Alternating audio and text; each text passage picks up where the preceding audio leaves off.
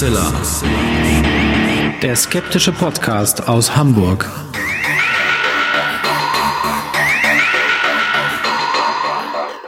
Hallo und herzlich willkommen zum 202. Mal bei Hoaxilla, dem skeptischen Podcast aus Hamburg.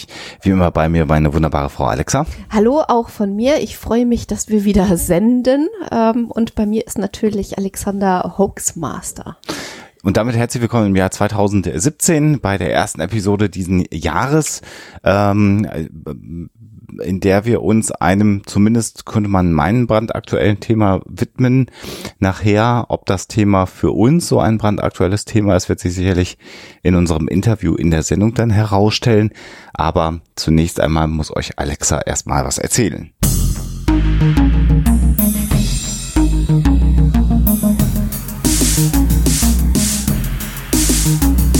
Story der Woche.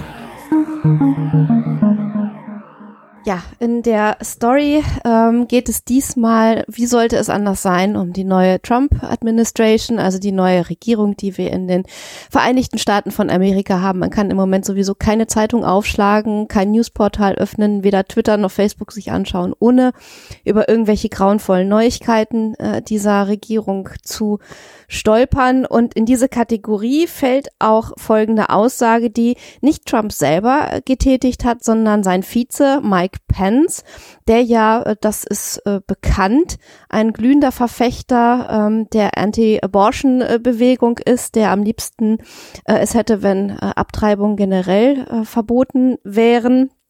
Und dieser Mike Pence hat neulich behauptet, Allowing rape victims to have abortions will lead to women trying to get raped. Also übersetzt, wenn man erlauben würde, dass ähm, Opfer von Vergewaltigungen Abtreibungen vornehmen lassen dürften, würde das dazu führen, dass Frauen versuchen würden, vergewaltigt zu werden. Das ist natürlich eine Aussage, die man sich äh, mal auf der Zunge zergehen lassen muss oder auch nicht, wenn man nicht kotzen will.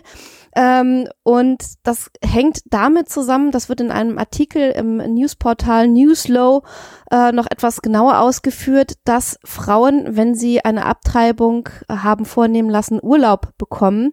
Äh, und so meint er dann, also um Urlaub zu bekommen, würden dann die Frauen sich vergewaltigen lassen und eine Abtreibung vornehmen lassen, äh, um dann eben ein paar Tage frei zu bekommen. Äh, und das sei also alles äh, im Zusammenhang mit dem Sittenverfall äh, zu sehen und ginge irgendwie gar nicht. Wenn es sich dabei nicht um eine Falschmeldung oder ein Gerücht oder eine sonst wie geartete Unwahrheit handelt. Die Schlagzeile habe ich auch einige Male gelesen. Insofern bin ich sehr gespannt, ob das dann stimmt oder vielleicht so nicht stimmt. Das erfahrt ihr natürlich am Ende der Sendung. Und jetzt steigen wir da mal direkt in das Hauptthema unserer Sendung ein.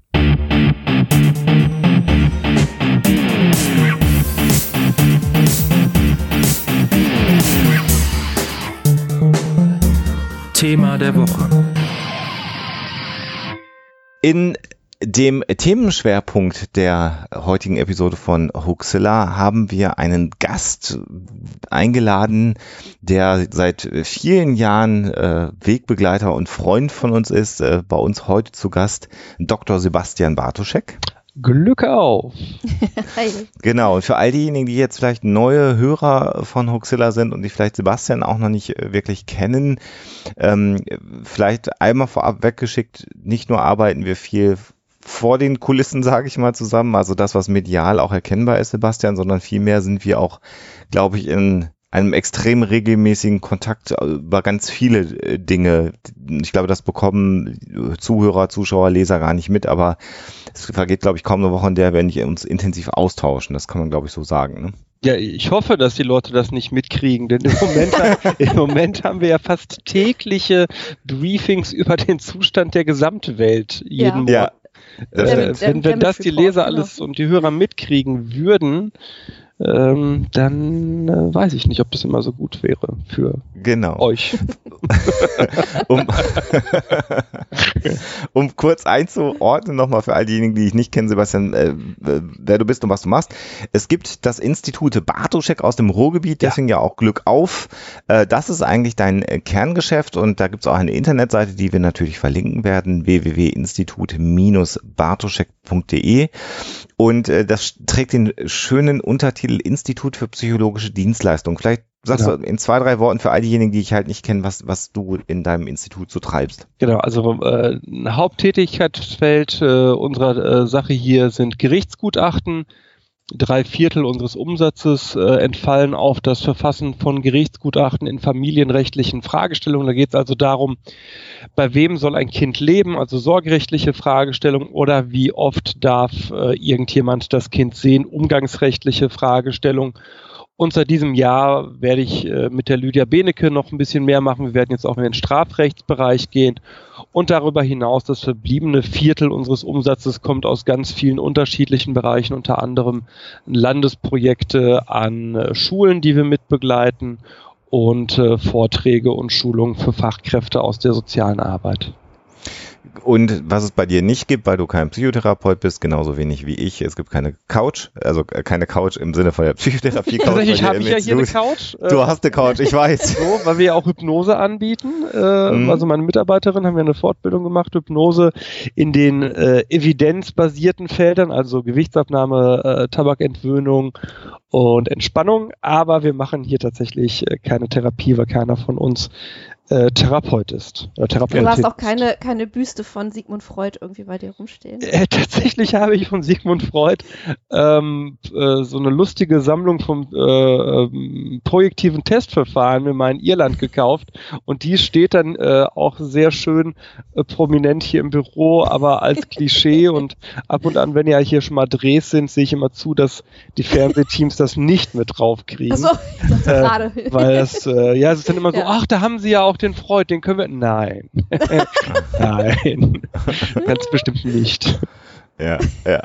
Äh, und du machst das nicht alleine, sondern du hast einen äh, Mitarbeiterinnenstab, genau. ich. ich es gibt keine Männer bei dir im Team, ne? Es gibt derzeit keine, das ändert sich vielleicht im März. Derzeit habe ich äh, vier Angestellte Angestelltinnen, vier Angestellte, ähm, davon drei Psychologinnen äh, und äh, eine äh, Bürokraft. Und äh, es kann aber sein, nee, und momentan noch jemand für die Buchhaltung in diesem Jahr dazugekommen. Aber es kann sein, dass wir uns ab März durch den ehemaligen Praktikanten verstärken, der nämlich auch Polnisch spricht und äh, das ist ja so eines der, der Alleinstellungsmerkmale, dass ich eben auch Begutachtungen auf Polnisch anbiete aufgrund meines Migrationshintergrundes und an dieser Stelle ein serdecznie witam wszystkich naszych słuchaczów mówiących po polsku. Schön. Also für all diejenigen, die sich dann fragen, also die die Frage beantwortet haben, wie wir uns finanzieren, wir als Hoxillas, äh, auch der Herr Bartoschek wird äh, im Wesentlichen nicht vom CIA, der Pharmalobby und anderen Leuten bezahlt, sondern der arbeitet recht hart. Wenn das so das wäre. Geld, das ist, ich habe letztens, ich habe ja äh, von jemandem eine, eine Mossad-Mütze geschenkt bekommen zu Weihnachten. Hm. Und ähm, tatsächlich habe ich die auch jetzt bewusst provokant in ein, zwei Videos getragen und die Leute meinen das sofort ernst. Ne? Die glauben, dass der Mossad äh, mir tatsächlich Gelder überweist und ich solle Konten offenlegen und sowas. Und dann denke ich mir, Alter, wenn der Mossad mich überweist, würde ich dann mit verwackelter Selfie-Cam im Gelsenkirchener Zoo Sachen aufnehmen? Wohl eher Das nicht. ist doch nur, das machst du doch nur, um die tatsächliche äh, Faktenlage als Fake News als, als Genau, als Cover-up äh, ja. Aktion, genau. Aber, aber interessanter, äh, interessant die Formulierung, die du gerade benutzt hast, weil das nimmt bei uns auch in einem zunehmendem Maße zu diese Forderung der Offenlegung unserer ja. Finanzen, wo ja. ich mich immer, immer frage. Es geht immer echt nur ums es Geld. Es geht nur ums Geld. Also die, die, die, dass jemand tatsächlich äh, aus freien Stücken äh, einer gewissen Ansicht ist und diese Ansicht auch vertritt, scheint gar genau. nicht mehr existent zu sein in, in Köpfen einiger Leute. Das finde ich echt spannend. Naja, beziehungsweise ich glaube, der Gedankengang ist ein anderer. Das, was wir vertreten, ist ja aus Sicht vieler einfach falsch und unmoralisch. Und wieso machen Menschen denn falsche und unmoralische Sachen aus Sicht dieser Leute? Naja, wenn überhaupt, dann aus finanziellen Gründen. Mhm. Für das Gute muss man mhm. nicht bezahlt werden, aber dieses abartige Zeug, was wir machen jeden Tag, da muss man uns schon echt viel Geld für geben, ja, damit man das macht. Ich glaube, das ist der Gedankengang wird dahinter. der Gedanke sein, ja, ja, ja. Wo wir bei abartigen Zeug sind, genau darüber wollen wir ja heute ein bisschen reden, weil dieses da, da sieht man es eigentlich schon. Ne? Das ist so diese absolute Vorzeichenumkehrung. Also das, was wir für äh, faktisch und für belegbar halten. Ähm, da sagen diese Leute, das sind alles Verschwörungstheorien oder, oder eben ähm, Lügen, um uns eben zu tarnen oder besser dastehen zu lassen äh, während wir sagen, wir wollen weiterhin über genau solche Mechanismen aufklären und über das, was tatsächlich so an falschen Dingen berichtet wird. Ja. Wie begegnet man dem? Genau. Was, wie reagiert man da? Genau. Ich, ich finde, man muss da erstmal mittlerweile begrifflich trennen. Das ist mir in den letzten Tagen nochmal aufgefallen. Ich möchte vielleicht, bevor wir da nochmal auf die Begriffsdefinition eingehen, nochmal ein, ein, etwas ganz Amüsantes äh, schildern, weil ähm, äh, bevor jetzt Fake News ja nochmal wirklich hochgekocht sind, war der, war ja im letzten Jahr noch eher der Begriff postfaktisch ähm, äh, äh, das, was, was so ähm, herumgeisterte. Und interessanterweise, Sebastian, gerade jetzt, wir, ich weiß gar nicht, vier, fünf Jahre arbeiten wir zusammen.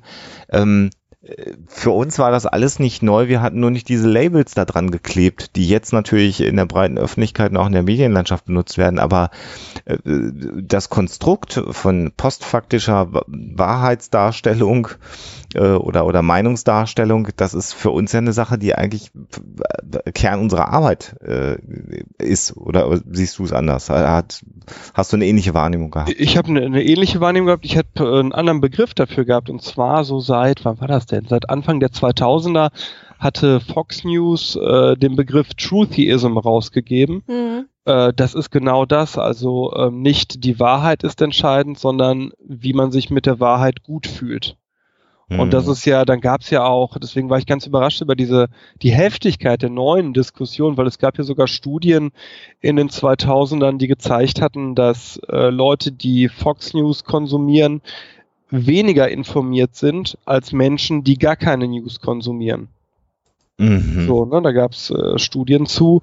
Äh, das war also alles bekannt und deswegen war ich dann äh, wahrscheinlich so wie du oder wie ihr auch ein Stück weit überrascht, als das letztes Jahr so, als das äh, äh, der neue heiße Scheiß äh, gehandelt wurde, weil zumindest viele Medienkollegen mit einem Blick auf die USA das hätten kennen Ja. können. Ja. Aber gut, ich Außerdem, meine, das was- ist dann was- immer so eine, ich glaube, es ist dadurch anders geworden, dass es eine andere gesamtpolitische Relevanz bekommen Nein, hat. Ja, das ist so ein bisschen wie, wie, wie eine Band, die äh, über Nacht äh, berühmt zu werden scheint äh, und man vernachlässigt dann aber den Umstand, dass die da vielleicht irgendwie vorher zehn Jahre dran gearbeitet haben. So, Also quasi ähm, kannten wir schon postfaktisch, bevor es kommerziell wurde. Genau. So, so, genau, da waren die noch gut.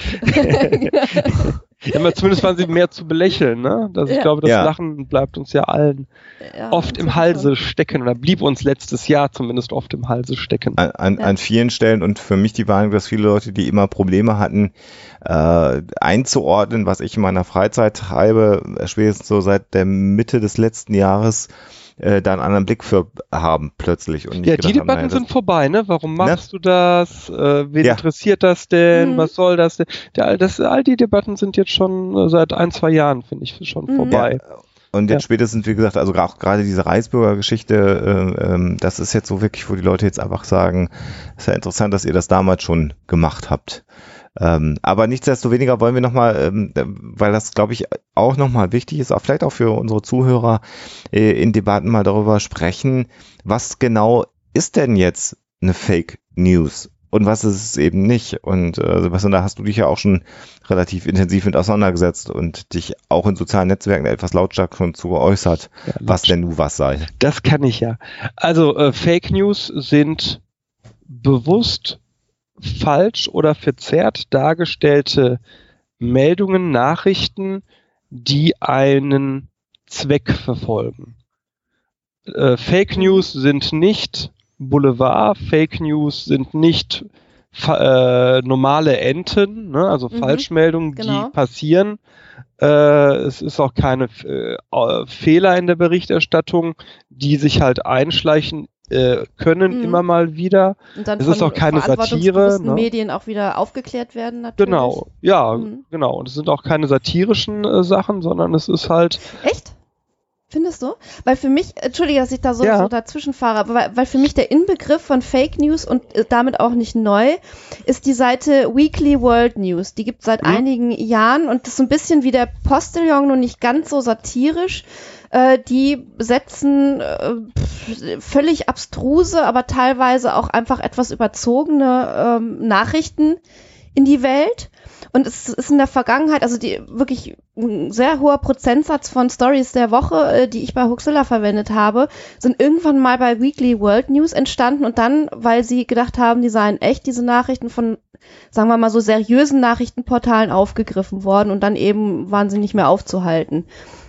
Und ähm, Weekly World News hat nicht ganz so sehr wie der Postillon, aber auch so einen leicht satirischen äh, Anspruch. Und insofern würde ich schon sagen, dass so dieser Begriff der, der Satire oder des Narrentums da schon eine gewisse Rolle Ich habe spielt. gesehen, dass die Mimikama-Leute das so definieren wie du oder wie ihr. Ähm, ich war also meinetwegen. Für mich ähm, ist aber ich habe es nie so gesehen, weil für mich entscheidend ist, dass die Person, die es verbreitet, äh, den wahr oder ähm, es als wahr darstellt, weißt Mhm. Und da fallen dann Sachen wie Onion, Postillon, Mhm. Titanic, also Man- die ganzen Satire-Seiten äh, unterm Strich raus. Ne? Genau. und äh, da sieht man dann irgendwie. aber ja, da sieht man es dann. Also das ist aber genau Mhm. der Punkt, ne? Das, Mhm. das ist für mich der Punkt. Das heißt, ja, okay. die, Das- die tun nicht so als, also ja, es ist halt Satire, ne? Sie tun eigentlich schon so als Aber ob, wenn man hinguckt ein bisschen, dann. genau, genau. aber sie, sie, ähm, ja, Mhm. ich, ich hoffe, dem Hörer ist klar, was wir meinen. Also Ich glaube, man kann, man, du, äh, man kann das sogar unter Fake News äh, äh, deklarieren, weil du hast ja gerade schon gesagt, wenn mit äh, dem bewussten Verbreiten von einer nicht realen Meldung, vielleicht wollen wir es mal darauf zurückkommen, eine Agenda verbreitet wird. ja gut, die Agenda, oder, eine Ag ja, okay. Agenda verbirgt.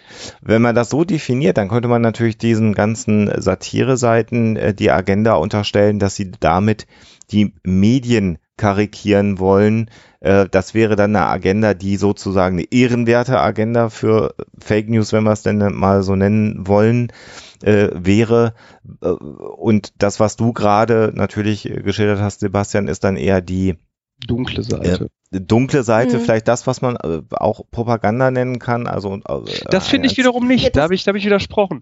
Propaga Okay. Propaganda ist ja was anderes. Propaganda äh, ist doch eigentlich Werbung. Und das ist ja äh, ein bewusstes, ein bewusstes Werben für gewisse Inhalte. Der Begriff hat in Deutschland eine sehr negative äh, Konnotation natürlich durch die äh, die- gerade durch Goebbels bekommen. Äh, Mhm. aber an sich heißt Propaganda ja nicht, dass ich lüge. Das weiß ich nicht, denn ich, für mich zum Beispiel fällt sowas wie die Dolchstoß, Legende, Lüge oder wie auch immer ganz klar unter Propaganda. Aber es gibt ja dieses Buch Propaganda der Tat. Da ging es doch, dieses anarchistisch-kommunistische Standardwerk aus den 20ern. Vielleicht sollten wir den Begriff Propaganda ein anderes Mal. Ich glaube, der Begriff Ja, ist Ja. wirklich. führen Ähm, Das macht Okay. gerade sehr Mhm. breit. Mhm. Äh, vielleicht, vielleicht äh, sind wir da, äh, wie du schon gerade gesagt hast, durch die deutsche Geschichte natürlich dadurch geprägt, dass äh, in der in der ähm, äh, Propaganda, wie sie denn von Goebbels ähm, äh, gemacht wurde, genau Fake News benutzt wurden, um ein Ziel zu benutzen. Also es ging nicht nur um äh, die Verbreitung äh, von Werbung für die neue Partei in Deutschland, sondern zeitgleich natürlich, um äh, sozusagen an die Macht zu kommen, wurden ja auch Falschmeldungen dann bewusst benutzt. Genau, wobei Äh, ich glaube, aber das sollte man vielleicht echt nochmal aufdröseln. Ich glaube aber, dass das wiederum ein Stilelement war, dass nicht alle die Propaganda benutzt haben zu der Zeit als Propaganda verstanden hätten. Wisst ihr, wie ich meine? Mhm. Mhm. Mhm. Aber das, ich glaube, das ist ähm, kulturhistorisch, politikwissenschaftlich am besten aufzudröseln. Mhm. Ja, aber vielleicht nochmal ganz wichtig, wenn also ein Journalist sich mal verspricht oder eine falsche Aussage trifft, dann ist das ein Fehler und eben keine Fake News. So mit, mit dieser Martin Luther King äh, Büste, die angeblich aus dem Weißen Haus entfernt wurde und das war dann tatsächlich ein Oversight von dem entsprechenden Journalisten, der das aber auch wirklich ganz ehrlich und offen wieder aufgeklärt hat hinterher. Ja, du kannst, also ich meine, das ist ja das, ne, das ist ja bekannt, dass ich so Medienwatch-Blogs nicht besonders toll finde. Äh, wenn du Nachrichten lieferst, liefern musst, und zwar schnell liefern musst, dann machst du Fehler. Hm. Willst du keine Fehler machen und gerade bei den Agenturen sollte alles darauf äh, gedrängt werden, dass keine Fehler passieren, weil Agenturmeldungen ja äh, in Deutschland als wahr äh, gelten, sobald sie in, im Raum stehen. Mhm. Aber natürlich passieren Fehler. Mhm. Und das ist, ist, in aller Regel sind das keine Fake News, sondern einfach Mhm. Fehler, wie sie jedem passieren in seiner Arbeit. Jetzt sehen wir aktuell tatsächlich, wenn wir dann den Blick einmal Richtung Amerika äh, richten, äh, wobei man auch da natürlich sagen muss, äh, noch, ich sage das jetzt mal ganz so viel, noch ist Amerika, Amerika ein souveräner demokratischer Staat. Insofern können wir da hingucken und können das kritisieren, aber Ja, ja. ähm, ähm, äh, aber da sieht man, glaube ich, im Moment oder hat in den letzten Monaten doch auch sehr schön gesehen, wie zum Teil wirklich auch Falschmeldungen äh, benutzt wurden, um äh, einen gewissen Eindruck äh, zu machen, also äh, deine, deine Agenda zu benutzen. Oder ist das nur eine Wahrnehmung, die, die man so in einer Gesellschaft hat, die gar nicht so stimmt? Hat Trump Wenn wir ehrlich sind, wissen wir es ja nicht. Wenn wir hm, ehrlich sind, wissen wir ja nicht, welchen Einfluss diese Fake News tatsächlich gehabt haben. Aber wir können Ja. festhalten, es hat sie gegeben. Sie wurden im Wahlkampf eingesetzt. Den Wahlkampf hat äh, Trump gewonnen und am Ende, wie das so ist, der Erfolg hat immer viele Väter, der Misserfolg ist eine Weise, will jeder es Mhm. gewesen sein, der Trump zum Sieg geführt hat. Und äh, ähm, ich glaube aber insgesamt, dass diese Fake News insofern auf jeden Fall eine Relevanz haben, äh, weil sie in einer Art und Weise und einem Ausmaß konsumiert werden, äh, das ein, schon ein neues, äh, wie soll ich sagen, eine neue Quantität erreicht hat. hm, Ja, und sie halt auch äh, aus, aus wirklich kommerziellen Gründen absichtlich äh, massenproduziert werden, wenn ich jetzt an die äh, mazedonische Fake News Schmiede denke und, und ähnliche Phänomene. Also Mhm. ich glaube, das ist auch eine Qualität, ähm, äh, die- wir so in der Form vorher nicht hatten, dass Menschen halt bewusst gesagt haben, mir ist das moralische Gerüst drumherum völlig schnuppe, aber ich mache damit gutes Geld irgendwie. Äh, und deswegen äh, ist es mir halt wurscht, was Naja, hinterher wir- damit passiert. Wir, also das Spannende ist auch da, ähm, haben wir auch lange Zeit Sachen ausgeblendet. Ne? Wir wussten über äh, russische Trollfabriken äh, Bescheid, die Mhm. auch entsprechende Fake News äh, generiert und verbreitet haben. Mhm. Phänomene wie Russia Today, Sputnik News sind äh, Mhm. nicht neu. Ähm, ich glaube tatsächlich, dass für uns alle das große Aha-Erwachen in der Aufmerksamkeit in der Thematik durch die Wahl von Donald Trump passiert ist. Und wir auf einmal merken, ähm, vielleicht äh, kann es sein, dass die anderen gewinnen. Mhm. Ja. Ähm, äh, B- Breitbart ist ja auch so ein Portal, das äh, große Meldungen verbreitet, von denen man dann mitunter feststellen muss, äh, dass diese Dinge so wie sie denn und erlogen sind. ich, oh gut, ich wollte es etwas äh, eleganter formulieren, aber ja, äh, Breitbart wird demnächst in, in Deutschland mit einem deutschen Portal an den Start gehen. Ist es vielleicht so, ähm, dass die äh, ich, ich mache das jetzt mal ganz plakativ, dunkle und äh, äh, gute Seite der Macht, sage ich mal, ja, und so Breitbart und die Fake News Fabriken sind entschuldige bitte, aber das, dieser Vergleich ist perfekt, weil ja äh, Steve Bannon sich, das hat er jetzt gerade wieder getan in einem Interview, sich gerne selber als Darth Vader bezeichnet. Sag Sollt- kurz, also genau. wer, wer das ist. Äh, Steve, Steve Bannon ist äh, ein ehemaliger äh, Breitbart ähm, ja, Macher im Prinzip, der jetzt zum äh, persönlichen Berater von Donald Trump äh, geworden ist, der sozusagen der äh, Strategist in Chief äh, sozusagen ist im Weißen Haus. Und äh, dass Steve Bannon äh, rechtsradikal ist äh, und ähm, sagen wir mal so, da auch eine gewisse Linie versucht vorzugeben in der Politik, äh, ist nicht von der Hand zu weisen. Und wie gesagt, also er bezeichnet sich gerne als äh, Darth Vader. Ist es dann so, dass die dunkle Seite der Macht die Technik besser verstanden hat als die gute Seite der Macht, Sebastian? Ich glaube Denn- nicht die Technik. Ich glaube, ähm, äh, die dunkle Seite hat besser verstanden, wie man, oder anders, hat sich getraut, Menschen anzusprechen. Da, wo äh, die, die, bleiben wir mal bei diesen Termini, wo die äh, helle Seite der Macht äh, geglaubt hat, gewisse Sachen äh, nicht machen zu dürfen, äh, ne, emotionalisierte Berichterstattung und, und, und. Gerade in Deutschland hat man da ja seit Jahrzehnten eine, eine traditionelle Abscheu in intellektuellen Kreisen davor. Ähm, ja, dass äh, diese Berührungsangst hat die dunkle Seite nicht gehabt und hat dementsprechend äh, den Menschen da berührt, wo es ihn eben immer am meisten berührt und das ist bei seinen Gefühlen. Äh, ich, ja, wobei ich das persönlich weiter eingrenzen würde. Nicht nur bei seinen Gefühlen, sondern bei ganz bestimmten Gefühlen, nämlich bei, bei Angst, äh, Abneigung, äh, und im Prinzip ja auch äh, Furcht vor dem Unbekannten. Äh, und das äh, finde ich, also ich, ich kann es nachvollziehen, was du, was du meinst. Ähm, und du, du sprichst dich ja immer für den faktenbasierten Populismus aus, was ich sehr, sehr gut finde. Ähm, aber das ist natürlich auch nachvollziehbar, dass äh, sozusagen die intellektuellen Medien an diese Gefühle nicht appellieren wollten. Also ne, Wieso? Es ist jetzt die Frage, ob es gut ist oder schlecht. Wieso ist das zumindest ist nachvollziehbar? Echt? Ist es für dich nachvollziehbar, wenn äh, jemand sagt, nee, vor Klimawandel und Zerstörung äh, durch Klimawandel, da möchte ich den Menschen keine Angst vor machen, weil Angst machen, das macht keinen Sinn. Äh, ich kann es zumindest nachvollziehen, weil man lange Zeit gedacht hat, dass man mit dem Erzeugen von, sagen wir mal so, so äh, oder sagen wir einem Appell an Verantwortungsbewusstsein weiterkommt. Äh, es stellt sich jetzt natürlich heraus, äh, dass dem nicht so ist, dass das eben nicht funktioniert. Äh, aber es ist zumindest, äh, finde ich, eine Strategie, ähm, deren Ursprung erklärbar ist, um es jetzt mal ganz, ganz vorsichtig äh, zu formulieren. Na gut, der, der Ursprung. Wie gesagt, also ohne Wertung, ne, ob es gut ist oder nicht. Den, den Ursprung, den viele wahrscheinlich herleiten, ist dann eben genau die Gefahr, äh, die man gesehen hat, äh, dass man in ein populistisches, in ein autoritäres Regime mhm. dann wieder rutschen könnte.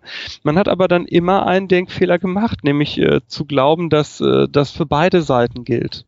Und ja. das habe ich nie verstanden. Also mhm. warum, das ist ja, nee, ich komme jetzt nicht mit Waffengesetzen. Äh, Aber warum sollte sich denn die böse Seite an die Seiten, an die Sachen halten, die die mhm. gute Seite als Regeln definiert? Ist ja, ja Blödsinn. Genau. Hat sie nie getan, in keinem Bereich. So, insofern macht es doch keinen Sinn, äh, der guten Seite diese Möglichkeit vorzuenthalten. Es sei denn, sie wäre moralisch so verwerflich, wie beispielsweise die äh, Folter, äh, äh es ist, dass sie äh, an sich ein Verletzen der Grundprinzipien der guten Seite ausmachen würde. Aber das sind Gefühle ja nicht. Äh, nee, aber wir haben, glaube ich, äh, im, im November 2015 haben wir, glaube ich, sehr schön das mal auch äh, sozusagen formuliert bekommen, diese äh, Ansicht, die Alexa ja auch geschildert hat.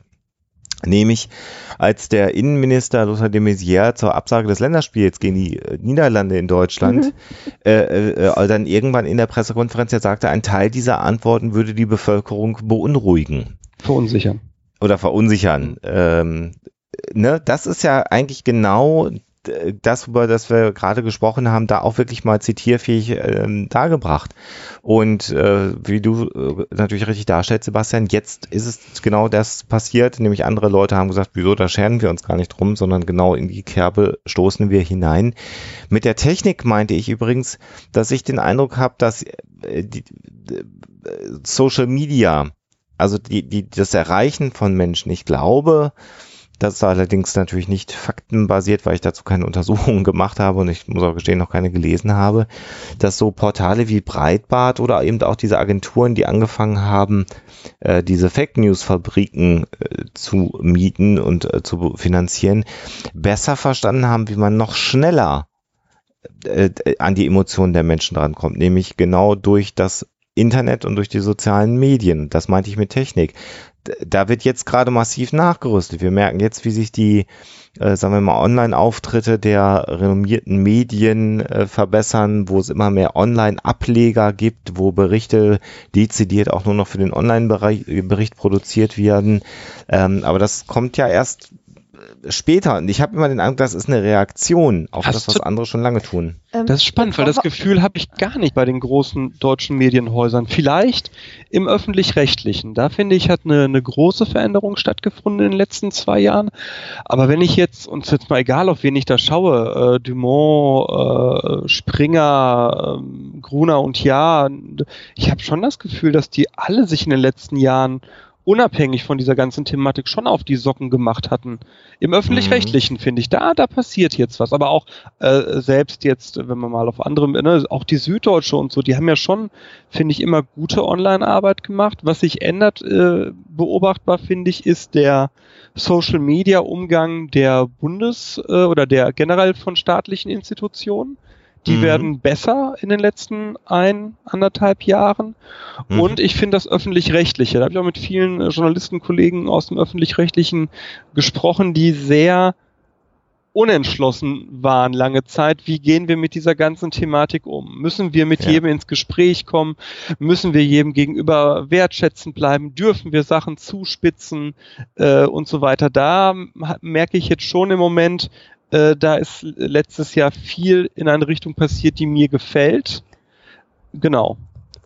Ähm, bevor wir darüber weitersprechen, wollen wir vielleicht ganz kurz einschieben äh, und mal klären, warum dieser Mechanismus der äh, tendenziösen Nachrichten im Netz so gut funktioniert.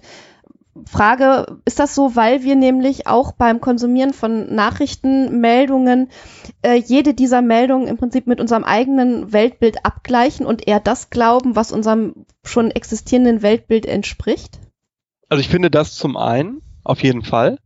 Und zum anderen, ähm, es ist dieses alte Thema, über das wir ja, glaube ich, seit Jahren auch miteinander sprechen. Ich muss ja vertrauen. Ich kann mhm. nicht jede Quelle überprüfen. Das kann ich mhm. nicht. So, und dann äh, vertraue ich den Nachrichten, die wahrscheinlich mhm. auf mich wirken. Und wahrscheinlich wirken sie wenn da irgendwas vorkommt, was ich schon mal gehört habe, wenn irgendwelche Begriffe und Zahlen auftauchen, die es wissenschaftlich klingend machen und wenn es zu dem passt, was ich an sich denke. Wenn so diese Sachen zusammenkommen, dann ist es relativ unwahrscheinlich, dass ich eine Nachricht noch weiter checke auf die Quelle. Mhm. Und ähm, genau das ist äh, das, wie Fake News funktionieren. Ne? Also ich habe, äh, da sind teilweise Universitäten, was habe ich letztens gesehen? Stanford, aber dann geschrieben S-T-U-N-F-U-R-T. Mhm. Ähm, aber beim ersten drüberlesen hast du das Gefühl, okay, das ist halt University of Stanford, ne, so war halt rein fiktiv. Aber weißt du, was ich meine? So, du, du, ja, ja, es, ja. es klingt irgendwie, es ist ja eigentlich wie bei einer guten Verschwörungstheorie. Du brauchst so ein paar Fakten, die, die äh, stimmen und dann brauchst du ganz viele Fakten, die nicht stimmen, aber sich gut anfühlen.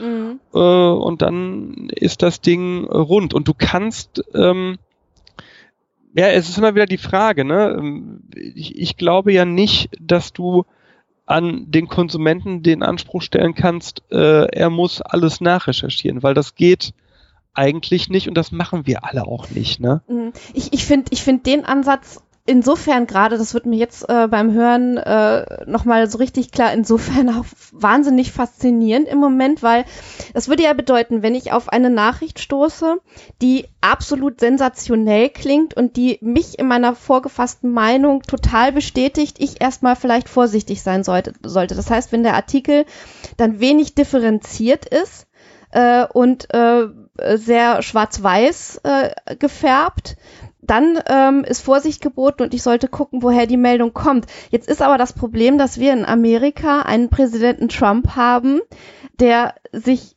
solche Klopse leistet am laufenden Meter, ähm, über die die Medien eigentlich kaum mehr differenziert berichten können. Insofern wirken manche ähm, Artikel von sehr seriösen Nachrichtenportalen wie genau solche Fake News, weil sie eben äh, sehr einseitig darstellen, warum das, was Trump gerade wieder äh, angestellt oder getwittert hat, äh, absoluter äh, Wahnsinn ist und im Prinzip mit normalen Kategorien gar nicht mehr zu erklären.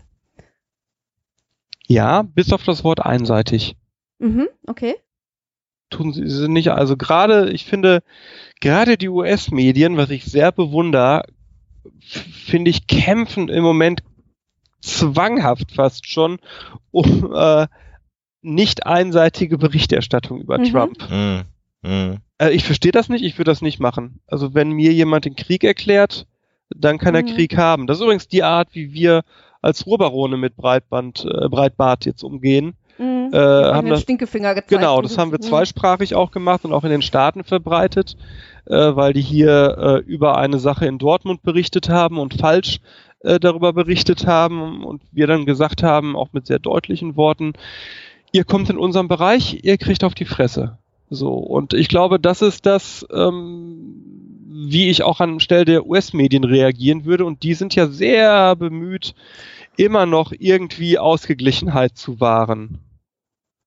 Ja, schon. Aber ist das, wobei, also ich, ich lese sehr viel äh, Politico und sehr viel äh, CNN äh, im Augenblick. Ähm, das schon und auch New York Times ähm, verhältnismäßig polemisch äh, geworden ist. doch, äh, da hat sich einiges verändert. Naja, das finde ich nicht. Ich finde, sie benennen Sachen Aha. klar. Also, Ja. weißt du, wenn, wenn jemand Ja, okay. sagt, ähm, das kennt ihr, kennen wir äh, alle drei ja ganz gut, wenn jemand sagt, äh, die Schwerkraft gilt aber nicht auf der Erde, dann können wir sagen, äh, das ist eine sehr interessante Meinung. Ähm, wir können sagen, äh, das ist eine Meinung, für die es bisher keinen Beleg gibt, oder wir können sagen, das ist Quatsch. Mhm. So, und das hat sich geändert. Also Ja. Sachen werden mittlerweile klarer benannt und das finde ich ist ein eigentlich guter Weg. Weil ich glaube, Also, dass man dadurch ja. auch äh, Trump, nicht nur Trump, sondern generell Populisten äh, stark macht, dass man es vermeidet, sie mit klaren Begriffen Mhm. zu benennen. Mhm. Oh und, ja. und wir mir ja gerade sehen bei so Leuten wie äh, so einem Rechtsradikalen wie äh, Björn Höcke, dass die Mhm. zwanghaft auch äh, immer wieder versuchen, genau diese Labels von sich fernzuhalten. Und wenn sie das versuchen, dann sehen wir ja, dass wir auf einem guten Weg sind, wenn wir sie ihnen geben. Äh, läuft man dann nicht Gefahr? Also ich, ich sehe das eigentlich so wie du und ich habe auch immer gedacht, irgendwie die äh, Medien brauchen äh, auch noch einen Schlag mehr Souveränität. Aber ähm, laufen wir dann nicht Gefahr, äh, dass so jemand, gerade wie Höcke, es schafft, sich zum Opfer zu stilisieren? Denn das scheint ja auch so ein Mechanismus zu sein. Ne? Erst provozieren äh, und dann eine, eine gegenläufige Reaktion erzeugen und dann sagen, ja, aber ich armer äh, Tor irgendwie äh, werde jetzt wieder von den Medien fertig gemacht. Ja, das ist ein ganz, äh, das ist ein Tanz auf äh, Missers Spitze. Mhm. Das wird er aber immer versuchen. Also egal, ob Mhm. der Gegenangriff Mhm. kommt oder nicht kommt. Also wie oft ich in, im letzten Jahr in die Debatte eingestiegen bin über Themen, die man nicht thematisieren darf. Mit dem, also Flüchtlinge, ne? So. Typischer AfD-Schrei letztes Jahr war, da darf man nicht drüber reden. Dann guckst du durchs deutsche Mhm. Fernsehen und siehst, jede Mhm. dritte bis zweite Talkshow hatte dieses Thema. Mhm. So, das heißt also selbst, äh, also diese Selbstviktimisierungsschiene, die ich übrigens nicht nur für ein rechtes, sondern für ein gesamtgesellschaftliches äh, Phänomen Mhm. halte, dieser Wunsch, Opfer zu sein, Mhm. das, da gab es mal einen schönen Artikel in der Welt zu. Ähm, das kannst du nicht Mhm. aufhalten. Ähm, Mhm. Du solltest es natürlich nicht über Gebühr unterstützen. Äh, aber an einigen Stellen musst du eben, Mhm. finde ich, auch klar die Grenze ziehen und sagen, du bist eben das und das. Mhm. Anderes schönes Beispiel ist äh, Pegida-Demo, auf der alle mit, mit äh, fragwürdigen Parolen auf ihren Transparenten rumlaufen und äh, Flaggen und ich weiß nicht was, wo dann jemand in die Kamera sagt, ja, wir dürfen mir unseren Patriotismus gar nicht mehr zeigen. Äh, da müsste man dann einfach mal die Frage stellen, ach so, laufen Sie jetzt gerade hier Gefahr, in den nächsten fünf Minuten ähm, zu, verhaftet zu werden, weil Sie hier mit einer Deutschlandflagge demonstrieren.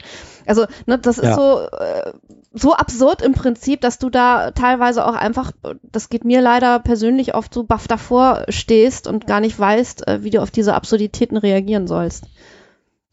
Ja, das, das ist ja die Frage, glaube ich, die wir uns alle stellen im Moment. Ne? Mhm. Was ist genau der eine richtige Weg? Und ich glaube Mhm. mittlerweile, äh, den einen richtigen gibt es Mhm. nicht. Ich glaube, Ja. dass es äh, wie so Ja. oft um einen ganzen Werkzeugkoffer gehen muss, äh, um verschiedene Sachen zu reparieren. Insofern macht es schon durchaus Sinn, äh, um den Bogen mal ganz kurz wieder ein wenig zurückzuführen, äh, ja auch immer wieder darauf hinzuweisen, was denn genau mit Fake News äh, gemeint ist, denn viele Anhänger der dunklen Seite, das ist ein wunderbares Bild, was wir hier heute Mhm. ja durchziehen, greifen jetzt ja natürlich mit dem Begriff Fake News sowieso äh, die äh, schon lange in der Kritik stehende Lügenpresse, um ein weiteres Schlagwort zu zitieren, an. Ähm, und äh, man erlebt das sehr, sehr häufig dann jetzt eben auch in Debatten im Netz, in Kommentarspalten, in den sozialen Netzwerken, wo jetzt also dann nach der Lügenpresse ähm, jetzt die Fake News äh, herangezogen werden. Und mh, es macht schon Sinn, vielleicht erst einmal noch mal auf den Hinweis zu geben, was eigentlich Fake News sind. Einfach um da auch deutlich zu machen, dass es Unterschiede gibt, ne? Ja, also das zunächst schon und dann wird man merken, glaube ich, bei vielen, dass es aber nichts bringt, weil es nicht um Fakten geht, sondern Mhm. dass ja Kritik, um, äh, Kritik immunisierend durch tu quoque ist. Also man sagt Mhm. äh, dadurch, ihr macht das ja auch, was ja schon nicht stimmt, aber weil ihr das macht, ist unseres auch okay und unseres ist ja gar nicht so. Und jetzt Mhm. steck, und jetzt tue ich mir die Hände auf die Ohren und sag la la la la la. So, ähm, da glaube ich, also ich finde das äh, immer wieder mittlerweile gut, auf Fakten hinzuweisen. Ich glaube aber mittlerweile nicht mehr, dass Fakten, der alleinige Verweis auf Fakten das ist, äh, was, was, uns äh, mhm. retten wird. Mhm. Ja, ja, mhm. Also der Todesstern ja. wurde ja auch nicht äh, mit äh, viel Diskussion und Resolution zerstört. Ne? Ja. ja. ja, schon durch Krieg dann am Ende, ne? Ja. Das war, ja, okay. Ne? Äh, mhm. Die äh, aber äh, wir haben, ich glaube, am schönsten haben wir es dann erlebt, genau das, was du beschreibst, ja in dem, in diesem äh, auch viral gegangenen YouTube-Video, wo dann ein Journalist vor Conway angesprochen hat, die Beraterin mhm. des Präsidenten, nachdem also also auf allen Ebenen einfach falsche äh, Informationen über die Inauguration, also die Amtseinführung von Donald Trump veröffentlicht werden mussten, so wie sie es ja heute darstellt scheinbar. Ähm, das war ja genau das, also ihre Antwort darauf war ja genau diese Geschichte, dass diese Büste von Martin Luther King entfernt worden sei. Das hätten die Journalisten ja auch geschrieben. Und sie dann am Ende tatsächlich in die Ecke gedrängt sagte, naja, er hat ja nicht die Unwahrheit gesagt und Fake News wollte sie natürlich nicht benutzen, sondern jetzt eben das nächste Buzzword mhm. äh, dann benutzt hat. Danach ist es ja ein Buzzword geworden, nämlich das seien einfach Alternative Facts, was ja im Prinzip auch nichts anderes als Fake News oder Lügen sind dann am Ende, ne? Ja, und ich finde, an der Debatte sieht man ganz schön, was in diesem Jahr schon wieder schief läuft bei denen, die gegen Trump sind, zu denen ich mich auch zähle, äh, nämlich nach dem, nach dem Gebrauch dieser Begrifflichkeit, die, äh, die natürlich daneben ist, äh, gab es eigentlich nur Häme und Spott und ein gegenseitiges sich darüber lustig machen und zu zeigen, guck mal, wie dumm die sind, dass die diese Begriffe benutzen. Und ich habe mich dann gefragt, was muss denn eigentlich noch passieren, damit man rallt, die sind nicht dumm. Nee, die machen das ganz klar so. So, die machen das ganz bewusst und die sind jetzt an der Macht und all die lustigen Scherzchen, all das lustige mhm. Hashtag-Gesetze hat okay. nichts mhm. dagegen geholfen. Gar nichts. Genau. Das ist, es, es gibt so einen ganz alten, dummen Witz äh, in Bezug auf die DDR, wo äh, jemand, äh, wo ich dann zwei Leute unterhalten und der eine sagt, stimmt's eigentlich, dass Honecker die Witze sammelt, die die Leute über ihn machen? Und das Gegenüber sagt, nee, nee, er sammelt die Leute. Ja. ne? Also das, mhm. man muss man muss einfach mal abwarten, äh, wie die Administration Trump äh, damit umgeht und wenn man denn letztendlich äh, äh, im Moment naja, also, hat man den Eindruck, er, er, führt es ja ein bisschen wie ein Königreich, ne? Also im Moment die Dekrete, die er so rausgibt, die, das, das, die, ja. die ja noch nicht frei sind, ja. aber im Moment macht er ja Politik ohne irgendwen, sondern äh, seine Politik zunächst das, mal. Ohne irgendwen, jein. Also ich, ich glaube, dass er, in, in, äh, jetzt gleiten wir schon wieder in die Politik ab, aber dass er in, in, in manchen Punkten schon äh, so, so den, den Lolli gereicht bekommt äh, und dann irgendwie spielen darf ähm, dass da aber in, in gewissen Punkten auch ganz klar Pence und Co. Äh, ihre Politik durchdrücken das wollen. Das Gefühl habe ich gar nicht. Ich habe eher das Gefühl, Trump liefert das, was er versprochen hat. Mhm. Und zwar wortwörtlich mhm. innerhalb der ersten Woche. Mhm.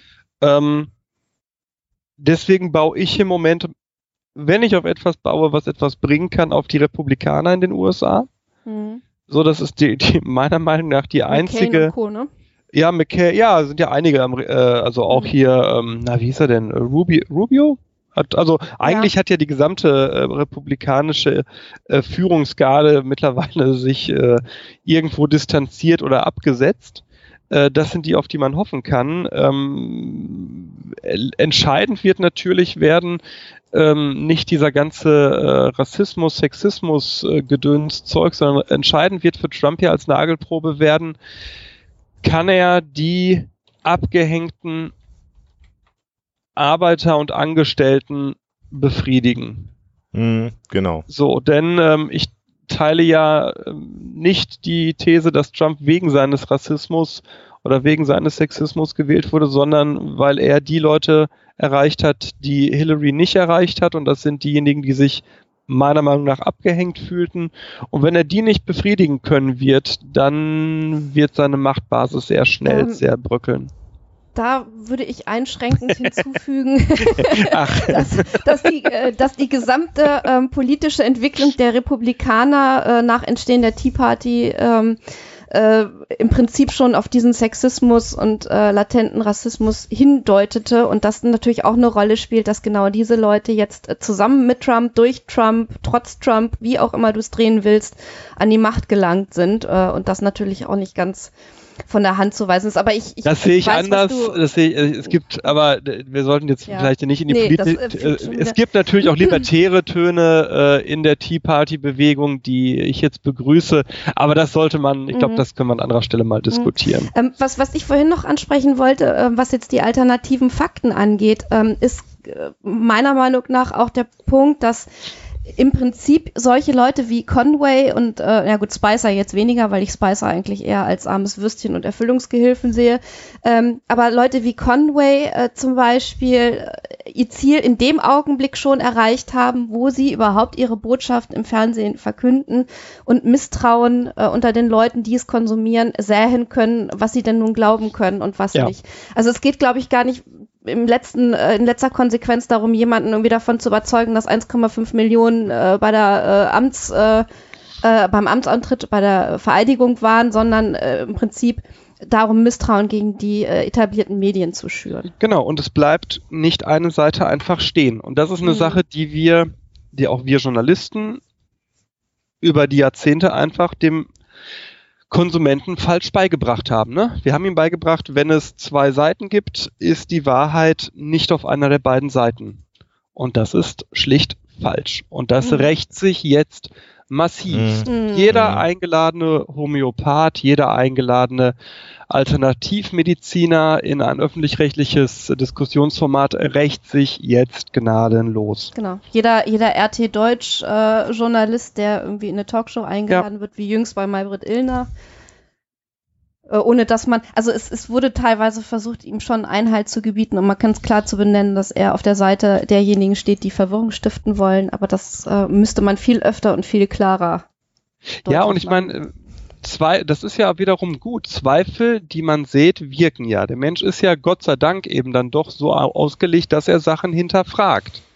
So, aber er hinterfragt Sachen immer, wenn ein Zweifel gesät wird, egal in welche Richtung. Mhm. Und das ist äh, da das Problem. Und ähm, ja, wenn, wenn dann jemand sagen kann, äh, das waren alternative Fakten und das wird auch nur kurz so stehen gelassen, äh, dann hat sie den Punkt gemacht. Ja, jetzt haben wir sehr viel über Fake News gesprochen, über die äh, Zielvorgaben von Fake News, über die Menschen, die Fake News einsetzen, können uns darüber aufregen, können das alle ganz grässlich finden. Äh, all diejenigen, die dafür bezahlt werden, die Wahrheit zu verbreiten, so wie wir alle, Sebastian, ja. aus unterschiedlichen Quellen. Äh, aber äh, wie, wie, wie, vielleicht geben wir unseren Hörern noch mit, wie schützt man sich denn jetzt vor Fake News? Also Alex hat es ja auch schon gesagt, ich jeder von uns ist ein Mensch und wir lesen etwas und wir finden uns in etwas wieder und sagen, Mensch, das klingt so plausibel, daran glaube ich jetzt mal. Ähm, was für, was für Handwerkszeug können wir denn äh, unseren Hörern an die Hand geben, um sich davor zu schützen, ein Stück weit auf Fake News hereinzufallen, zwar auf die Fake News, die wir jetzt als solche definiert haben? Ich glaube, die, die Kern, man könnte so ein Ablaufschema machen. Die erste Frage wäre, wie viel Zeit will der Leser damit verbringen, Fake News zu erkennen? Mhm. Ich hätte vor, vor ein paar Monaten noch gesagt, äh, äh, im, immer Quellen checken, Namen checken und so weiter. Mittlerweile bin ich da an einem anderen Punkt, weil ich, äh, ja, das funktioniert so nicht. Wenn der Leser sagt, ich habe wenig Zeit, Quellen zu checken, mhm. dann sollte, oder ich habe wenig Zeit, so, dann sollte er einfach gewisse Nachrichtenportale komplett meiden die dafür, die nämlich Fake News verbreiten und sollte mhm. andere Nachrichtenportale nur nutzen Mhm. Und da könnte man eine Liste machen. Ne? Also äh, ja, wer. Also das sollte man nicht sagen, ohne eine, eine Liste mit an die Hand zu geben, ne? Weil also ja, wenn, wenn, jetzt jemand daraufhin sagt, ach dann lese ich halt nur dann noch RT Deutsch, dann und Breitbart. Äh, dann Breitbart. lese ich nur noch, nur Breitbart und RT Deutsch. Also genau. Es, genau, sagen wir es mal so: Es gibt keinen guten Grund, Breitbart, RT Deutsch, Sputnik News, äh, Compact, ähm, YouTube-Videos ohne Kennzeichnung eines äh, großen Senders, äh, also eines seriösen Senders. Äh, Außer unsere Sebastian, ne? Zu, zu nutzen.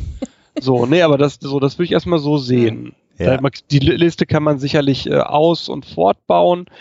Ähm, dann, wenn ich so mittel viel Zeit habe, dann sollte ich ruhig mal auf Seiten wie Mimikama, Hoaxilla und all den anderen Seiten vorbeischauen. Äh, mhm. Genau.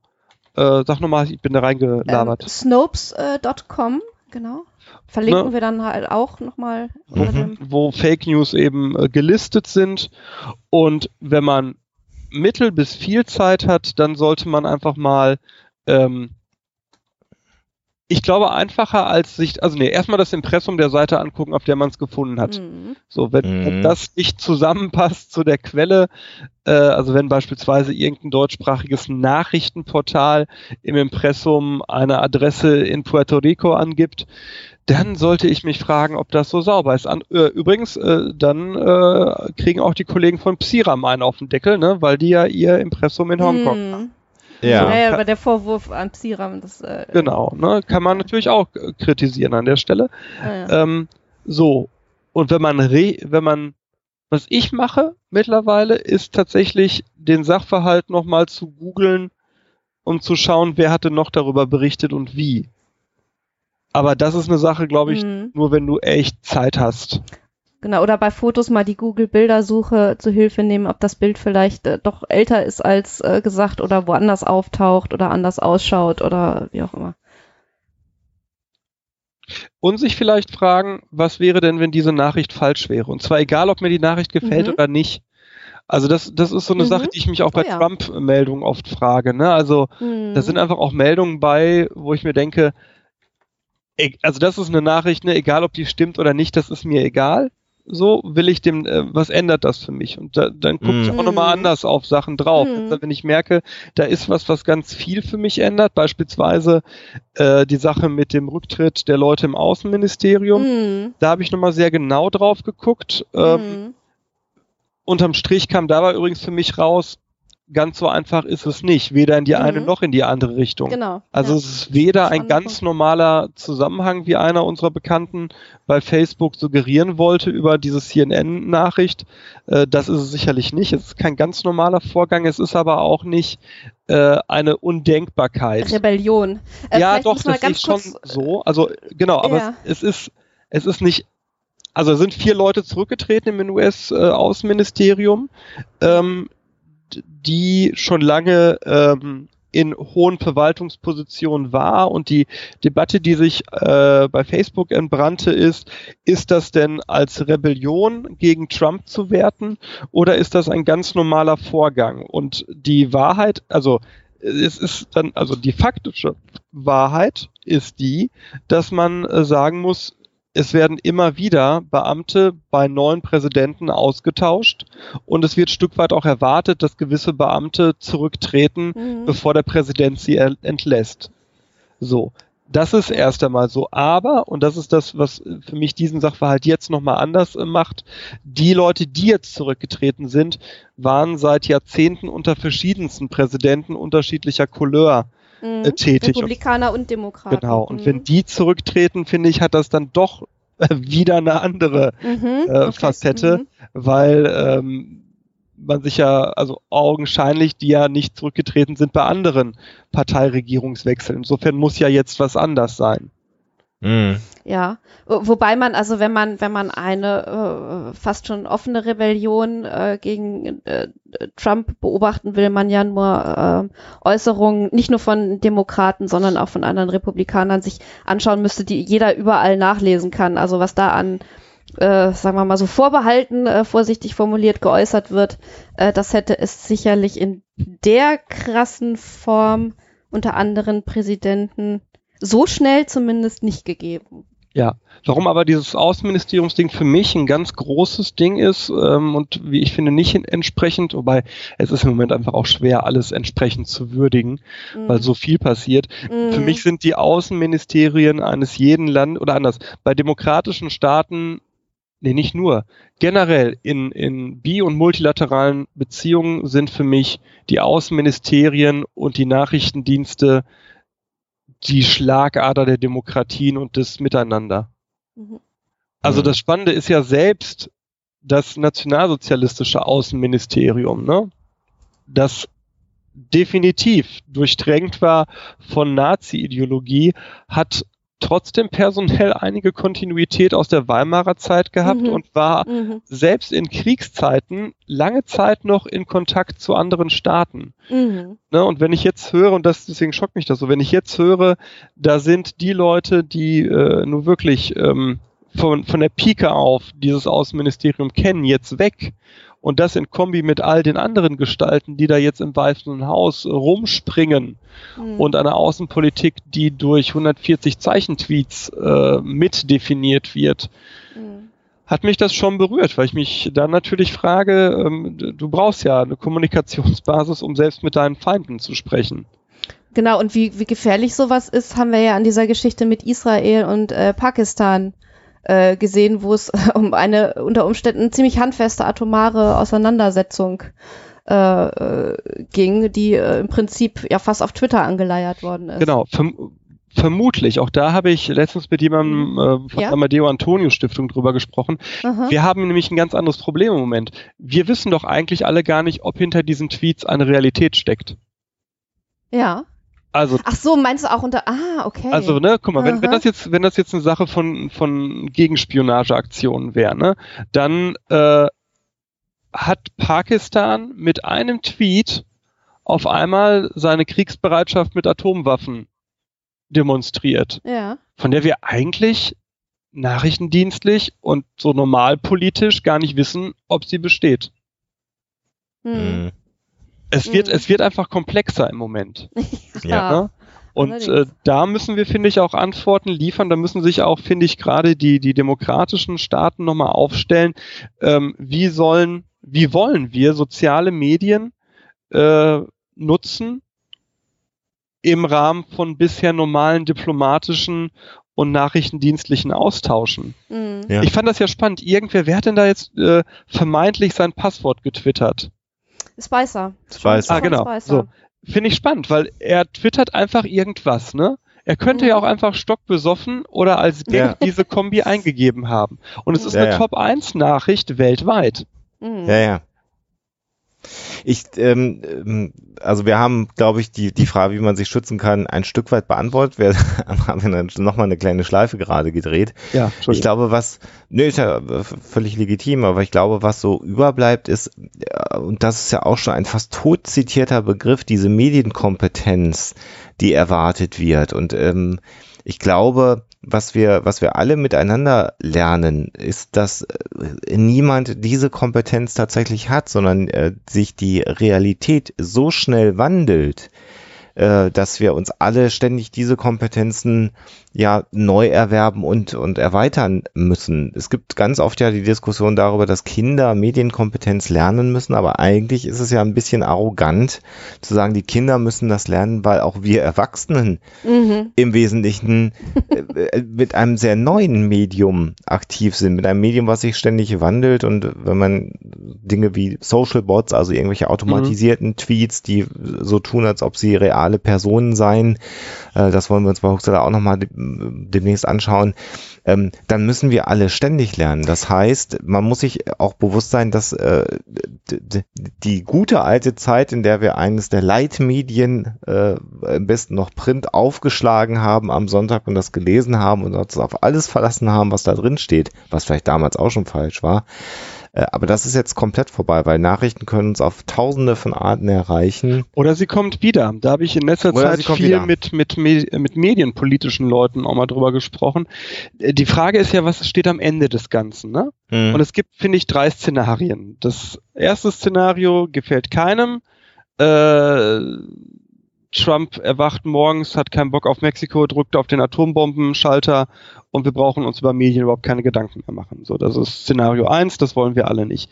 Szenario zwei ist, äh, das Ganze bleibt wie es ist und es gibt im Prinzip eine Spaltung zwischen Menschen, die mit Medien umgehen können und Menschen, die das nicht können. Mhm. Unser Ziel derjenigen, die sich für diejenigen halten, die damit umgehen können, muss es ja sein, die anderen zu befähigen. Es gibt ja da auch da wieder zwei Möglichkeiten. Entweder wir befähigen alle, damit umzugehen, weil Mhm. ansonsten äh, haben die anderen ja äh, irgendwann die, die Mehrheit und es ist Mhm. scheißegal, dass wir damit umgehen können. Äh, oder wir unterdrücken in einem Staat all diejenigen, die keine Ahnung haben. Das ist dann so das 1984-Szenario. Das ist, äh, denke ich, nichts, was unserem Menschenbild entspricht. Mhm. Das zweite Szenario ist aber, dass die Menschen, die Menschen TM, irgendwann wieder merken, ähm, dass sie Journalisten brauchen, Hm. damit sie Sachen eingeordnet bekommen, weil sie merken, dass sie sonst in Infos und in der Prüfung von Informationen ertrinken. Das heißt, dass die äh, Bürgerinnen und Bürger wieder bereit sind, Journalisten ihren Job machen zu lassen. Ja. Darf ich, darf ich da mal eine steile These noch äh, einwerfen, ähm, dass zu dieser Medienkompetenz auch eine gewisse äh, emotionale Kompetenz gehört, nämlich, äh, um mal, äh, also ich hoffe, ich projiziere jetzt nicht äh, von mir auf, auf andere, äh, dass man doch öfter mal die emotionale äh, Investiertheit, die man so bei gewissen äh, Meldungen verspürt, äh, ein Stück äh, zurückfahren sollte. Also einfach mal irgendwie einen Schritt zurücktreten, einmal äh, tief durchatmen, vielleicht bis zehn zählen und dann die Meldung nochmal neu bewerten sollte. Das fände ich gut, das wird aber nicht funktionieren, weil es der menschlichen Natur Ja, widerspricht. ja, ja, klar. Sicher. Na, also ich- Dazu ich müsste halte- man sich erziehen, ja. Nee, ich halte alle Ansätze für nicht gut, die der menschlichen Natur zuwiderlaufen an der Stelle. Spannend. Weil Mhm. das, das, das wird, das funktioniert, aber das braucht Jahrhunderte. Ja. Mhm, mhm, Und mhm. das, ich glaube nicht, dass wir diese Zeit im Moment haben. Mhm. Nee, ganz sicher nicht. Mhm. Aber deswegen vielleicht äh, sollten da draußen äh, Schulen zuhören. Ne? Äh, es spricht nichts dagegen, Leute wie uns drei in Schulen einzuladen. Ich hatte Mhm. vorgestern Ja. einen ganz Mhm. äh, verhuschten äh, Anruf einer äh, ähm, Klassenlehrerin aus Dortmund, einer Realschule, wo ich jetzt eingeladen bin. Die machen was zu Verschwörungstheorien im Kontext der Reichspogromnacht. Das dann so als Schulveranstaltung, die von der Geschichts AG vorbereitet wird. Ich glaube, ähm, auch das dauert natürlich Zeit, weil bis Schüler und so weiter, aber da ist es zumindest absehbar, dass die ja äh, Staatsgestalten sein werden. Insofern, ähm, ich spreche jetzt einfach mal für euch mit. Man kann uns auch gerne Klar. an Schulen Mhm. einladen. Ja. Oder? Ja, yes. Selbstverständlich. Sehr, sehr gerne sogar. Ja. Äh, ist auch interessant, dass, äh, also ich habe es bei vielen jungen Leuten auch erlebt, dass sie deutlich kritischer mit vielen Dingen umgehen, als das äh, so, oft auch ihnen zugestanden wird. Ja, wir Und- trauen wahrscheinlich den jüngeren Leuten eh öfter mal zu wenig zu. Naja, und wir sehen ja auch, wer bei in den sozialen Medien in Deutschland ist. Ne? Also im Ja, Vergleich zu klar. anderen OECD-Ländern ist, sind in Deutschland diejenigen äh, vor allem, die eine geringe Formalbildung haben. Das ist in Mhm. fast allen anderen OECD-Ländern anders.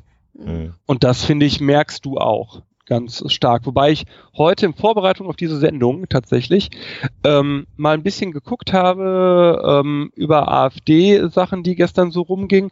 Und ich habe das Gefühl, dass die Anzahl der AfD oder die Anzahl der Kommentarspalten, die kampflos den AfD-Hongs überlassen werden, kleiner wird. Das Mhm. war schon mal anders. Ja, ich glaube nochmal, diese, dieses, dieses Höcke-Video äh, hat, glaube ich, da nochmal bei ein, zwei Leuten noch ein wenig gar nicht gesagt, eine Abwendung von der Partei, das will ich gar nicht behaupten, aber es hat viele Leute nochmal wach gemacht zu sagen, äh, irgendwas muss man doch dagegen tun und wenn es dann zumindest mal eine Gegenargumentation ist, wenn sie mir unterkommt, ich glaube, das ist eher das. Das ist die Das eine Seite und dann natürlich die Tatsache, dass wir alle im Moment über Fake News und Social Bots und Co. reden und einfach da vielleicht auch ein Bewusstsein geschaffen wird. Und Studien zeigen ja, dass äh, es sinnvoll ist, da wo Verschwörungstheorien oder Fake News präsentiert werden, äh, zumindest einmal dagegen zu halten, weil das die Lesenden Mhm. sehr wohl beeinflusst. Hat eine Mhm. Forschungsgruppe von Swami et al., ich glaube 2014, 2000, irgendwann, also in den letzten zweieinhalb, äh, drei Jahren, äh, gezeigt, dass das sehr wohl wahrgenommen wird äh, bei der Bewertung einer solchen Nachricht. Also, ihr Lieben da draußen, kommentiert auch äh, Jo. schön alles Genau. Mögliche. Ne? Genau. Genau, zum Sebastian. Thema AfD, vielleicht könnt ihr immer äh, in, in dem Dingens hier in der, in der äh, Episodenbeschreibung meinen Artikel äh, verlinken, wo ich auch nochmal sehr genau darauf eingehe, wie ich finde, dass wir Medienschaffenden in 2017 nicht mehr über jedes AfD-Stückchen Stöckchen, springen sollen. Jawohl, sehr das wäre mir sehr wichtig. Ja. Der ist, ist bei dem Portal Ruhrbarone erschienen, ne? ja, bei diesem wunderbaren Portal. Der, der Artikel heißt Der AfD das Stückchen klauen. Ja. werden wir noch verlinken, äh, wer Sebastian äh, auch mal lesen möchte, äh, neben seinen ganzen Tätigkeiten am Institut Bartoschek ist er auch einer der fleißigen Autoren des Portals ähm, Ruhrbarone, die nicht nur über das Internet, äh, äh, nicht nur über das Internet, nicht nur über das Ruhrgebiet schreiben, sondern natürlich auch auf äh, bundesweite Themen. Und da lohnt es sich auf jeden Fall mal reinzuschauen. Da gibt es auch einen Podcast. Sebastian, vielleicht sagst du da noch äh, zwei Worte zu. Genau, den gibt es jetzt äh, seit letztem Jahr. Der Sebastian Weiermann und ich, die äh, politisch sehr weit auseinanderstehen einerseits. Das zeichnet uns Ruhrbaron ja aus. Herr Weiermann ist ein Linksautonomer, wie er sich, glaube ich, selbst bezeichnet. Ich äh, nicht. Und äh, jeden dritten Donnerstag im Monat podcasten wir jetzt zu politischen Themen und beleuchten die, na, irgendwie zwischen politischer und journalistischer äh, Blickrichtung. Genau, da kann man dann auch nochmal rein hören und wer jetzt als Neuhörer bei Huxilla ist und sagt, der Herr Bartoschek, der ist mir zwar sehr launig, aber irgendwie sagt er nicht ganz doofes Zeug. Äh, es gibt rechter Hand so eine so eine Hashtag, nee, eine Hashtag-Wolke ist sogar eine Tag-Wolke, sagt man ja, glaube ich, neudeutsch zu. Da gibt's auch deinen Namen, der relativ groß ist, weil du häufig bei uns erwähnt wirst. Ach. Und wenn man da auf deinen Namen klickt, kriegt man auch alle Huxilla-Episoden, ah. in denen du eine Rolle spielst, so auf einem Stück rausgeschmissen. Und dann kann man sich mal dezidiert auch die Episoden mit äh, Sebastian Bartuschek anhören, wer es denn dann möchte. Ja, ich habe ein krasses ja. Rauschen hier in der Leitung. Ich glaube, das ist ein Zeichen zum Ende. Dass wir aufhören sollten, genau. Sebastian, dann äh, vielen, vielen Dank dafür, dass du hier zu diesem Thema uns zur Verfügung gestanden hast als Experte. Immer ja, schön mit dir zu reden. Dir alles Gute und äh, wenn ihr Fragen an Sebastian habt, natürlich gerne an, an uns oder äh, ihr findet ihn auch so im Netz, genau. äh, wenn ihr das mögt. Und wir hören und sehen uns ganz bald wieder, Sebastian. Vielen Dank. Ja, gerne. Danke, dass ich hier mal dabei sein durfte. Bis dahin, macht's gut. Tschüss. Tschüss. Ja, ich glaube, eine ganz interessante Gesprächsrunde, die sich hier ergeben hat, vielleicht etwas ungewöhnlich für unsere Sendung, äh, aber äh, ein wichtiges Thema nochmal die Definition von Fake News, nochmal einige Ratschläge zu geben, äh, wie man sich denn orientieren kann äh, auf der Suche nach der Wahrheit, TM in Anführungsstrichen. Ähm, das haben wir, glaube ich, ganz gut herausgestellt in dieser Episode, werden für das nächste Mal, das haben wir uns schon fest vorgenommen, mal wieder sowas richtig schön Huxler-eskes raussuchen, so wie ihr das von äh, früher kennt. Aber wir müssen natürlich. Das läuft dann schon unter Eskapismus wahrscheinlich. Ja, wir müssen natürlich jetzt noch aufklären, äh, Alexa, was es denn mit dieser Geschichte auf sich hat. Die Auflösung.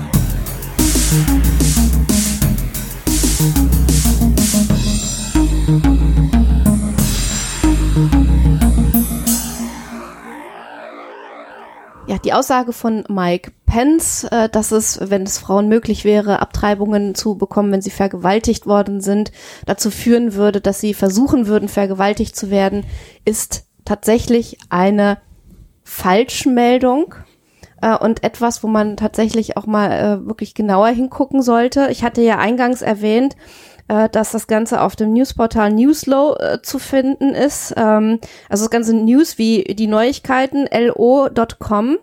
Äh, und das ist äh, ein Portal, was seine Artikel relativ geschickt aufbaut. Äh, am Anfang äh, ist immer etwas, was durchaus einen wahren Kern hat. Also, ähm, dass die Republikaner ähm, sagen wir mal so, das Recht der Frauen äh, auf das, was, äh, das zu bestimmen, was mit ihrem eigenen Körper passiert, nicht so ganz ähm, so sehen äh, wie viele äh, liberalere Menschen. Äh, das ist sicherlich richtig. Das wird am Anfang dieses Artikels beschrieben und dann kommt es eben äh, zu dieser Aussage und der Ausführung, die ich eingangs so ein bisschen beschrieben hatte. Also äh, wir haben also eine Meldung, die, die aus einem wahren Kern besteht, um den dann herum so eine Falschmeldung gebaut ist. Das macht es natürlich ein bisschen perfide, weil es schwierig ist zu erkennen. Äh, aber zum Glück gibt es äh, Seiten wie Snopes.com, die dieser Tage äh, immer noch äh, genau hinschauen, noch genauer hinschauen und äh, die Welt eben täglich mit äh, der Möglichkeit versorgen, mal hinter die Kulissen von solchen Meldungen zu blicken. Das ist ähm, eine großartige Arbeit, die die leisten, genauso wie die Leute von Mimikama. Und ähm, da sollte man durchaus öfter mal vorbeischauen. Übrigens interessant in dem Zusammenhang, dass selbst Snopes.com, die ja auch nicht nur ähm, die Banken, wenn äh, Mike Pence nicht wirklich solche schrecklichen Aussagen tätigt, wieder beschrieben wurden, äh, sondern auch solche Sachen ähm, äh, debunked, die Trump in einem besseren Licht dastehen lassen würden, also durchaus sich auch mal kritisch äußert äh, zu Trump und seiner Regierung, äh, mussten auch schon mit einem massiven Shitstorm äh, der politischen Gegner beziehungsweise der Anhänger von Trump und Co. Ähm, äh, sich auseinandersetzen. Und äh, da sieht man mal, also die Leute, die sich für die Aufklärung einsetzen und für die Verbreitung der Wahrheit einsetzen, äh, haben es auch nicht so leicht dieser Tage. Tja, da bleibt nur zu sagen, nichts ist verrückter als die Realität. Man muss allerdings immer genau schauen, wer denn über die Realität berichtet. Das wird sicherlich nicht einfacher werden in den nächsten Jahren. Ich denke, wir werden versuchen, unseren Teil dazu beizutragen. Aber ähm, ähm, wollen, ja, an sich fällt mir jetzt gar nichts ein, um die Sendung auf eine heitere Note dann enden zu lassen. Insofern ja. wünschen wir euch allen da draußen erstmal nur eine gute Zeit bis zur nächsten Episode von Hoaxilla. Und äh, natürlich bleibt mir nichts anderes zu sagen als am Ende als immer schön skeptisch bleiben. Und lieb zueinander sein. Tschüss. Tschüss. Der Hoaxilla Podcast ist und wird für immer ein kostenfreier Podcast bleiben. Aber ihr könnt unsere Arbeit gerne unterstützen mit Flatter oder als Patron bei Patreon oder über PayPal oder über unsere Amazon Wishlist. Geht auf unsere Seite, klickt auf die entsprechenden Links und dann findet ihr dort die Informationen. Dankeschön.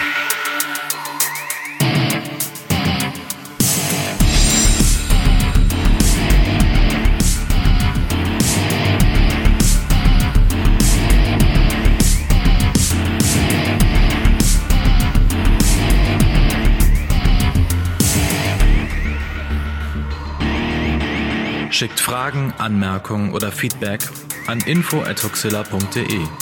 Und wenn ihr mögt, dann bewertet uns doch bei iTunes oder einer der anderen Podcast-Seiten, die uns führen.